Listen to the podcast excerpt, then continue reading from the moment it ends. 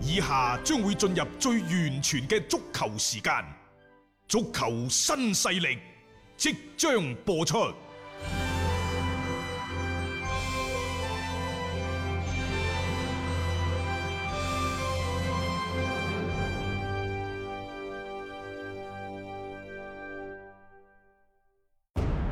足球場，英雄地，幾多難忘時刻。攞翻住個波，從廣州太陽神到恒大富力，從東較場驚天一射到亞冠加冕，從童話變成現實，從英雄變成傳奇。最偉大嘅球員，最不可思議嘅入球，勝敗之間只有一線。神奇之處，魅力所在，一比零啊！各位，只可意會，更可言傳。足球新勢力，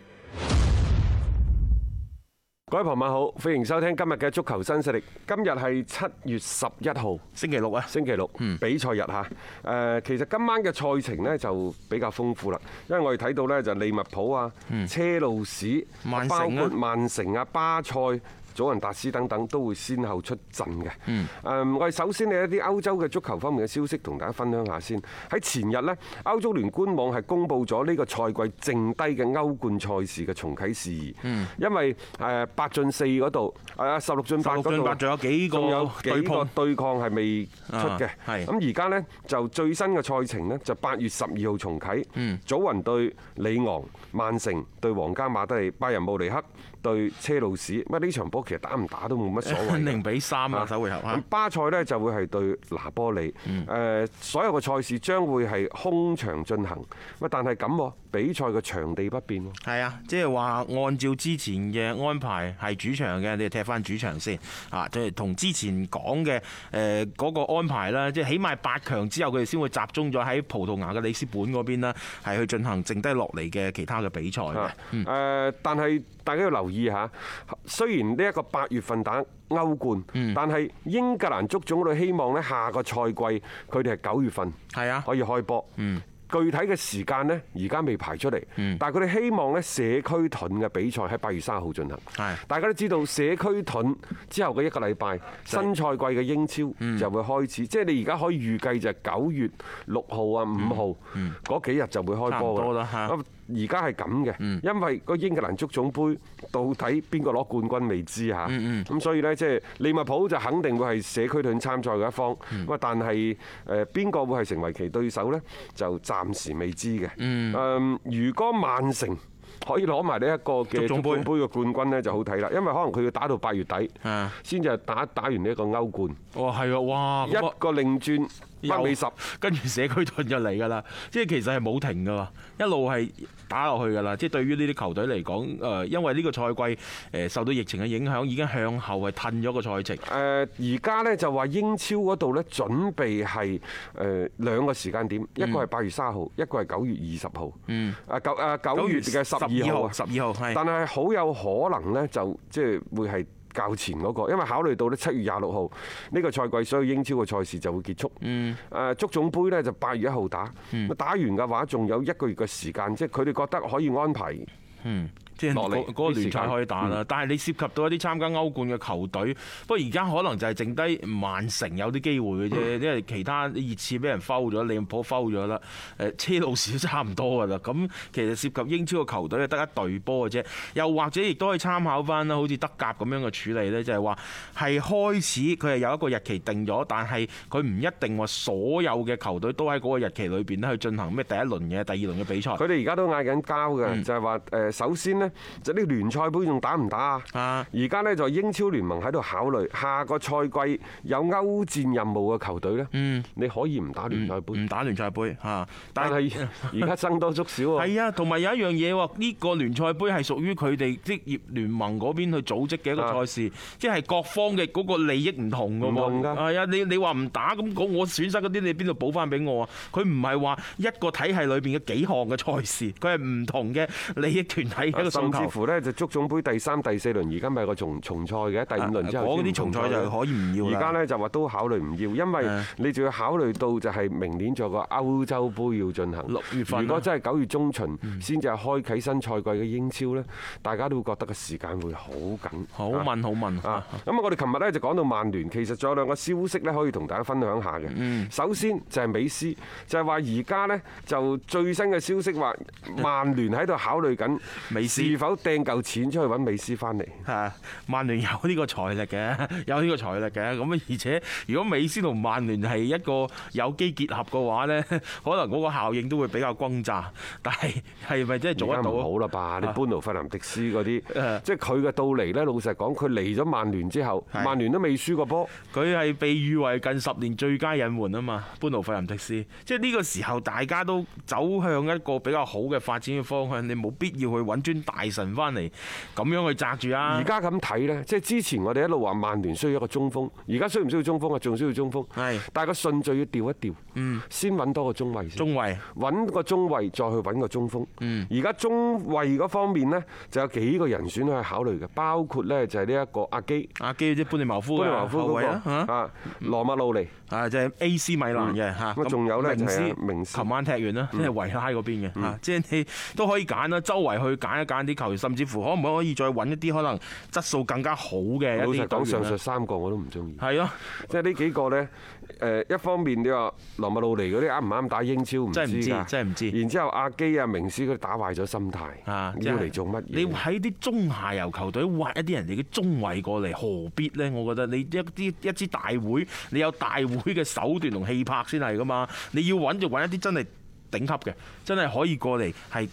即係叫擔綱嘅一啲球員，你唔好再去挖嗰啲中下游啲球隊，佢喺嗰啲地方打得好，唔代表佢嚟到曼聯佢真係得嘅。即係呢啲心思，我感覺曼聯你可以先自己截住佢先啊！你要補強係真係需要嘅，但係你希望我希望佢揾一啲更加高水平嘅球員。但係咁喎，嗱呢個所謂買人呢，你一定要既係壯大咗自己，係你又要呢就打擊對手，呢樣嘢好重要嘅。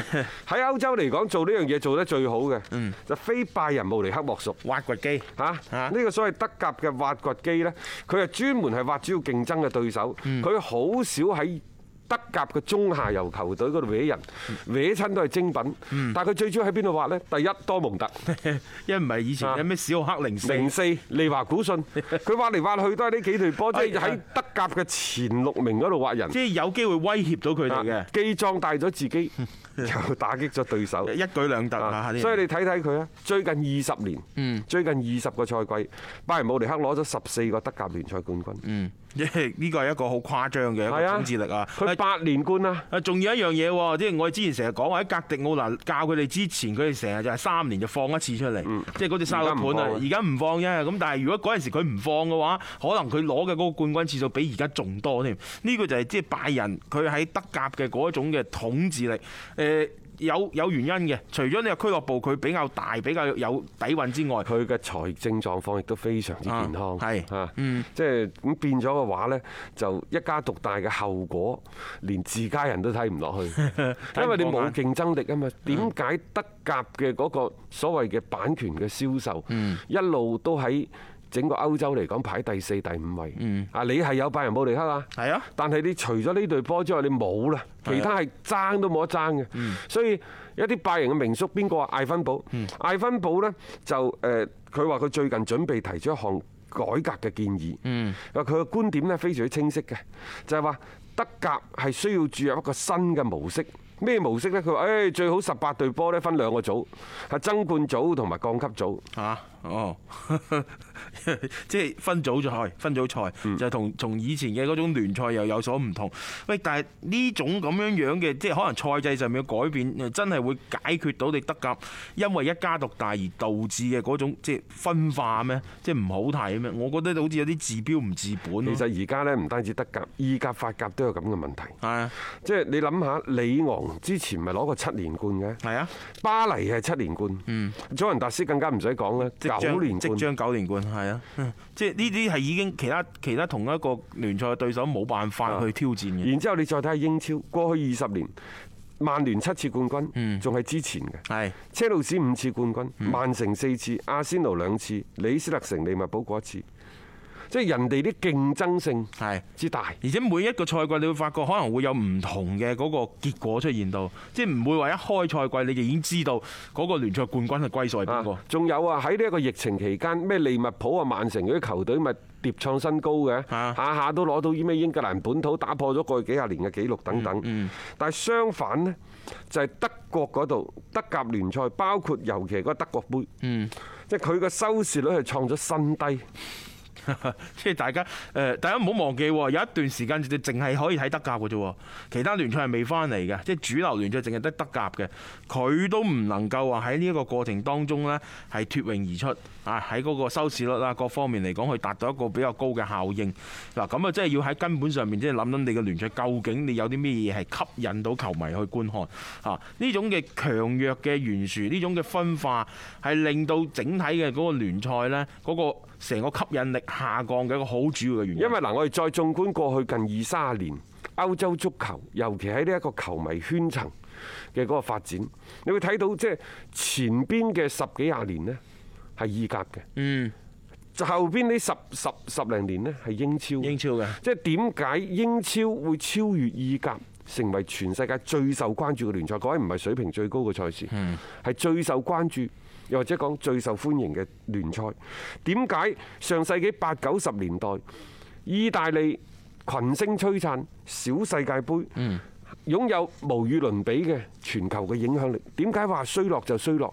衰落到今時今日，喂，你有幾耐冇睇過 AC？除咗 AC 球迷啊，係你有幾耐未睇過呢一個意甲嘅賽事啊？冇錯，即係就算即係強如祖雲達斯對住國米呢啲比賽咧，其實你感覺上同你睇一啲嘅即係英超嘅嗰個比賽啊，嗰、個嘅吸引度同埋嗰個受關注程度，可能有時比唔過添。嗱，你而家問啲球迷點解意甲唔好睇？佢話佢踢得慢，係啊，磨令揈噶。係啊，好慢嘅。好慢嘅，慢慢推，慢慢推。佢根本上唔考慮你觀眾嘅感受。咁有人又話：喂，誒，其實呢係英超太過於善於營銷啊，啊，又或者呢就係意大利嘅經濟衰退直接導致咗呢一個意甲聯賽嘅精彩程度嘅下降啊。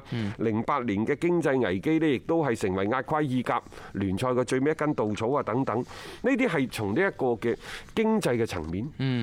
誒又或者係一個運作嘅嗰個思路去考慮，但係真真正正嚟睇呢，就係意甲佢冇考慮到一個球迷嘅感受，即係你個比賽嘅過程當中，你冇諗到，即係你冇將球迷去觀感擺喺第一位，你更加多就係你係點踢就點踢，我嘅戰術就係咁樣樣噶啦，啊一種比較緩慢、相對沉悶嘅氣氛當中去進行嘅一場嘅比賽。咁球迷喺收睇嘅時候，因為你而家比賽嗰個收睇嘅嗰個渠道又多啦，選擇又多啦，咁我唔一定真係要選擇你意甲嘅比賽。最關鍵呢，即係球迷係一個好複雜嘅群體，佢好奇怪嘅，佢對一隊波好忠誠，佢可能對佢嘅工作、生活、婚姻唔一定忠誠嘅喎，但係如果你講佢對波啊，啊，即係你講佢好就好啦，你講佢唔好啊即。係衝起身打你。打你㗎，仲有啊，即係話佢可以批評自己中意嗰隊波，佢唔絕不允許嗯你批外評啊人係即係呢種心態，尤其喺呢幾年啊。嗰種嘅即即程度越嚟越深，好奇怪，我唔知咩心態。嗯即係譬如話，你而家覺得哦，我哋波有冇機會爭冠啊？爭冠咁啊，大家討論呢一個爭冠嘅形勢。爭唔到冠啊，不如買邊個買邊個咯。嗯即係個圈子好似有啲越嚟越窄。越嚟越窄嗯咯，而且就我覺得佢哋亦都只能夠接受一啲 即係話自己嘅想聽嘅嗰啲嘢咯。仲有一樣嘢就係隨住你嘅聯賽嘅吸引力下降，你啲波打得唔好睇啊，嗯你就吸引唔到啲新嘅球迷。係啊，嗱，我哋而家身邊可能百分之四五十，甚至超超過好多都係曼聯球迷。點解啊？就因為過去二十年曼聯攞咗七個冠軍，嗯係喺英超到而家人哋攞咗十三個冠軍，即係佢嗰嗰啲嗰班球迷而家佢係覆蓋咗幾代嘅球迷。嗯，即係一路成長起身然嘛之後呢班球迷開始出嚟做嘢，我哋工作當中開始接接觸越嚟越多。你晚黑出去食飯啊，你一睇到着曼聯啲衫，有啲球迷越嚟越多啦堆啊。攞利物浦嚟做一個例子，係啊，佢威啊，佢好威啊，佢威起身嗰陣時打遍天下無敵手，整個七八年代嗰十年七六對八五，十個冠軍佢攞咗九個。啊咁又點啫？即係以前你啊嘛嗰班利物浦啲球迷咪個個老餅係 咪？哦但係而家咁喎，可能你三四十歲嗰啲球迷冇嘅喎。啊而家開始嚟翻啦。而家嚟啦呢兩年又開始嚟返多咗人着利物浦啊，喺條街度見到啦。啊但係真你㗎嗯產生咗好巨大嘅斷層，所以你話係咪球隊嘅成績先至係排第一位㗎？你有咁嘅成績，啲班人就會聚攏咗喺呢度。啊，冇幾多隊曼聯咁樣樣呢，佢有咗成績做基礎之後呢，佢個運營咁出色啊，通過呢幾年就算成績唔係咁好佢仲可以去即係維持住一定嘅人氣。啊咁你緩衝咗過嚟之後，隨住成績又高漲翻啦，啊佢又可以接得翻上去。嗱，再翻返嚟拜仁慕尼黑，你而家利雲道司機已經係被德國球員工會評選為德甲賽季最佳嘅球員啦，即係你可以將佢理解為德國足球先生。然之後呢，有九成嘅球迷喺調查當中表示呢，就話其實今年國際足聯嘅金球獎就應該俾利雲道司機係，因為美斯同埋斯朗喺今年嘅表現同過去相比呢，係。啊，衰有退退步咗，啊係嗯啊咁咁都正路嘅，我覺得嚇但。係咁又點呢？咁又如何呢？即係你一家獨大嘅拜仁慕尼黑，你玩晒佢啦。係啊，即係其實真係冇意思嘅，即係冇意思嘅。到最後你會發覺，就算佢落後幾多分，全部浮雲嚟。仲有啊，嗱，你德甲呢度呢，你嚟嚟去去，你揀嚟揀去，除咗拜仁，你仲可以揀邊隊？多蒙德，冇啦吧？嗯唔得你你同呢一個嘅，你同呢一個法甲有咩區別嗯呢？法甲嗰度可能你話哦，有隊大巴黎之後最多馬賽里昂，嗯你西甲你都可以數四五 隊，意甲就算而家衰成咁樣，嗰六七隊你都係數到嘅，英超更加唔使講。嗯呢個係一個氛圍。冇錯，係啊一個聯賽嘅氛圍。即係中國人講求咩啊？五子登科，嗯多子多福，亦就係話呢，尤其一啲豪門點點解大家搏命生過去嗰啲咩帝王世家生啫一百幾廿個係，即係人強馬壯，人聲鼎沸，咁樣先至熱鬧，嗯咁樣先至有好多嘅咩正史野史嗯啊！然之後呢，大家去即係分分鐘去關注去炒作，係嗯係咁噶嘛？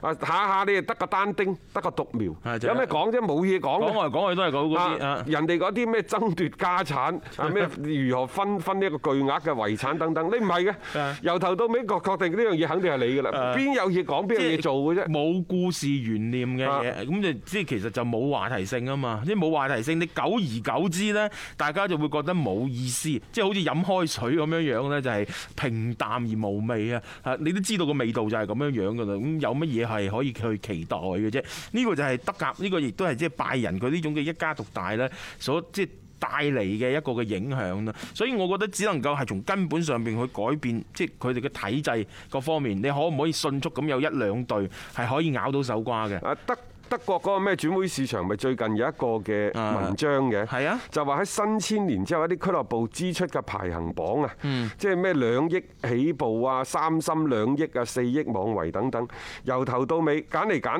去嘅咩車路士啊、啊皇馬、巴塞巴塞啊啊等等啊，仲有呢，甚至乎誒嗰啲咩祖雲達斯、國際米蘭等等都入榜嘅，啊包括呢就曼聯、利物浦等等都入嘅，都入啊，係只有一隊呢，就係入唔到嘅。入唔到前十啦，或者咁入講， 入入唔到前十嘅，啊呢隊波係邊隊啊啊？就係拜仁慕 尼黑，佢仲要德國嘅轉會市場呢，佢佢列咗前十之後呢。佢嗯排喺第十六位。係啊，佢專登列出嚟就係點咗拜仁就喺第十六位咁樣樣嘅。其實 即係其喺嗰個嘅投入啊各方面嚟講，呢隊拜仁呢亦都唔算話喺歐洲裏面近廿年嚟咧使得最多嘅。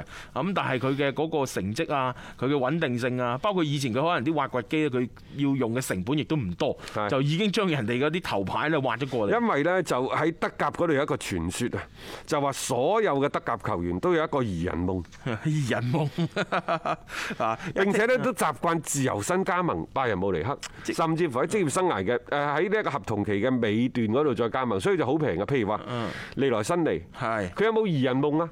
佢當初買嘅時候，可能即係最貴嗰陣時，佢身價過億吧。嗯然之後舊年未受傷之前，啊八千萬吧即係。吹到好勁係啊，佢而家四千零萬歐元就回歸翻拜仁慕尼黑 啦。咁即係受損嘅係邊個係曼城啊 嘛？曼城係係咪係即係跌得好緊要啊！個佢哋身價甚至乎仲喺度講咧，好好笑嘅，話呢一個人幣，一個人幣，即係拜仁慕尼黑嗰啲貨幣一人啊，幣一人幣啊，一個人幣大概等於四千萬啊啊！呢個係一直嘅 歐元， 一直嘅一直嘅江湖嘅傳聞。大家都係咁樣約定俗成㗎啦，一人幣就係四千呢萬。個呢個會唔會同德國嘅五十加一好有關係？啊因為根本上你冇球會可以跳出嚟，冇錯，通通過呢個快速嘅推動，就係絕對唔得啊去嘛！同拜仁慕尼黑有一個競爭。即係你冇競爭，一潭死水，就係咁嘅意思啦。即係你根本都唔係活起身嘅啊！誒一個嘅聯賽，你到最後發現，就算我點樣得，我點樣內亂， 我點樣喺度車前到後，我只要稍稍發一發力，我個聯賽冠軍依然係到手嘅。哇！咁樣嗰個聯賽就已經係佢自家嘅後花園嚟㗎啦。咁你話仲想有啲乜嘢嘅即係睇頭呢？啊，買人、挖人，隨隨便便，以前班人係打個電話過去，啲球員就撲到過嚟嘅。係啊，咁你諗下呢種即係好誇張嘅，所以唔使使幾多錢，佢就可以維持住呢種嘅競爭力。其實有好有唔好嘅。誒拜仁啲球迷咪咪開心咯，係嘛？係因為長期制霸德國甲組足球聯賽，但係亦都有失落嘅時候，因為今時今日一座德甲聯賽嘅冠軍對拜仁嚟講，嗰個賽季只係算係勉強合格。嗯，亦就話喺歐戰嗰度，你唔最後捧起個大耳仔杯，嗰、個賽季都唔叫得上一個完美嘅賽季。係點點點理解啊？德甲冠軍係合格，歐冠四強係良好，良好係啊攞冠軍係優秀。優秀冇錯啊，即係佢亦都只能夠向住呢個德國目標杯啊，唔入流啊！ 攞唔攞都冇所謂嘅。 啊你而家你話喂佢已經雙冠王咯喎，係佢攞到一個衝到一個三冠王啊，佢就一個完美嘅啊，賽係季。冇錯啊！仲要喺今年咁樣嘅情況底下，可以衝到三冠王咧，咁啊真係實屬難得。你再睇翻德甲喺攞呢一個所謂大耳仔杯、歐冠獎杯嘅嗰個賽季，有邊個賽季唔係攞德甲聯賽冠軍㗎？ 極少咯，極少。即係呢個德甲聯賽冠軍係標配嚟嘅，對於佢哋嚟講嚇，並冇話太多嘅難度啦。即係所以呢一個嘅情況呢，老實講句，以後只要佢嘅體制唔變呢，仲會維持一段比較長嘅時期啊。咁你艾芬堡呢啲嘅提議咩分組賽點樣打，我覺得真係對佢根本上係冇咩太多嘅一個改變嘅啫。 Hello，我係張達斌。每日傍晚六點到七點，我都會喺 FM 一零七七同大家做節目傾波經。而家係自媒體時代，除咗喺電台嘅節目，每一日我仲會喺抖音發布最新嘅短視頻內容。嚟抖音搜索斌哥廣播就可以揾到我啦，記得添加關注啊！另外，歡迎大家關注我嘅微信號碼，方便隨時交流。敲重點，唔係公眾號，係個人號啊！微信號碼係一三四一六三六孖五九八，一三四一六三六孖五九八。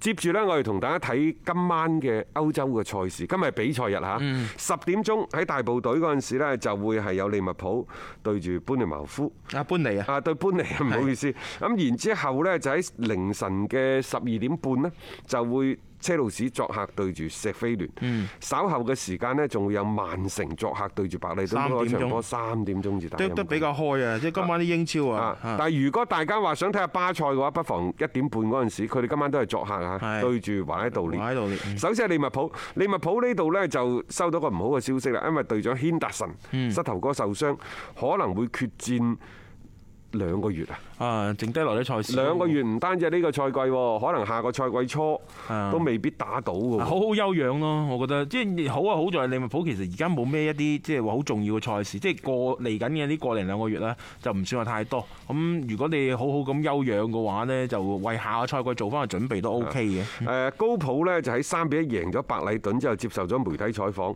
佢話呢講實話，佢都冇諗到呢個賽季佢係攞到咁多聯賽積分。但係佢話，當我哋睇到而家我哋喺聯賽上邊九十二個積分嘅時候，我諗到咗上個賽季嗰九啊七個積分。佢話上個賽季我哋一直都處於歐冠同埋英超嘅雙線作作戰。啊，意思呢就係而家我哋攞到呢個九十二分已經成為聯賽嘅冠軍啦。係咁當然啦，其實有時足球比賽真係需要一啲運氣嘅。啊，啱嘅，即係你要諗下，其實呢啲運氣，誒即係舊上個賽季可能喺聯賽嗰邊嘅運氣就唔屬於你，咁呢個賽季你咪即係嚇連本帶利攞翻晒翻嚟咯。誒，呃其實九啊七分攞唔到聯賽冠軍，真係絕無僅有啊！係冇錯，啊 即係你會睇到以前啲英超或者好多其他聯賽賽事八零分，嗰陣時雲家講嗯啊，八啊三四分已經有機會攞英超冠軍。其實你計到啦，係嘛？你八廿零分嘅，你嗰個勝率都其實幾幾高下㗎啦。你而家下下呢幾個賽季係推到要九十分開外，嗯先、叫做係一個英超聯賽冠軍。如果唔係，你唔好意思話你喺英超攞冠軍。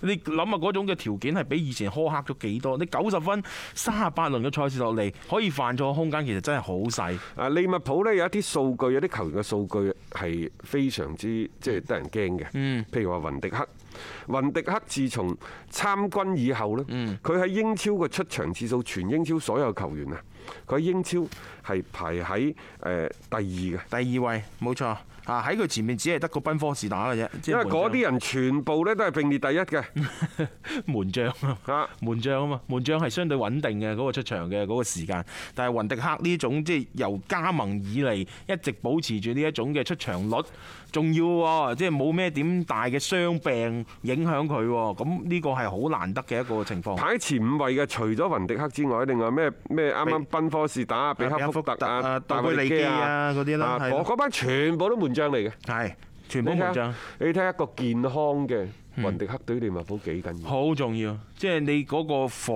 線嗰邊嘅可以話一個頂梁柱啦，有佢喺度同冇佢喺度兩回事咁。仲有呢，就係你冇睇誒羅伯特同埋亞歷山大阿洛過去兩個賽季為球隊合力送出咗四十四次助攻，啊前邊嘅沙拿、文尼、費明路等等，即係自從合體以嚟為球隊射入咗兩百五十個波，係呢啲數據好似好好，但係你而家邊廂其實亦都係一個好牙煙嘅數據，啊！全部壓晒喺呢啲人身上啊係啊嘛。壓晒喺呢啲人身上。嗯嗯，即係呢個就係我哋之前都討論過利物浦嘅嗰個問題咯。即係你個陣容而家啊係夠打嘅，但係你好多嘅位置上邊你冇一個誒合格嘅可以配備到嘅替補球員。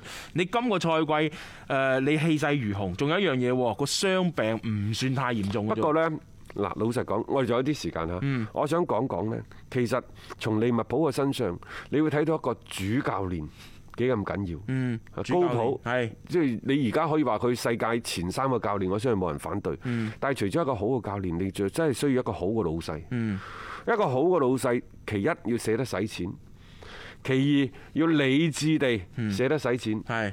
第就好似利物浦即係買人唔買啦，啊唔買啊等啊等嘅理智地捨得使錢。冇錯。第三，你就要捨得放權。呢個最重要啊！我感覺上邊，你用人不捨得易啊嘛放權嘅前提之下，又唔可能一家獨大，嗯要等到下邊即係相互掣肘。即係呢個呢個所謂嘅權力嘅架構嘅設計，真係啊高人嚟。嗯，同佢哋嘅成個嘅管理嘅架構啊，各方面嘅嗯即係做得比較好啦，係相得益彰啦，可以咁講啊。因為你要有好成績，你內部一定要穩定先啊嘛。咁呢個就係利物浦佢之所以可以時隔三十年啦攞翻呢個冠軍嘅一個好重要因素，佢唔係一朝一夕，係一路咁樣鋪墊過嚟。所以啦，真係一個好嘅老闆啦，對球隊嚟講好重要咯。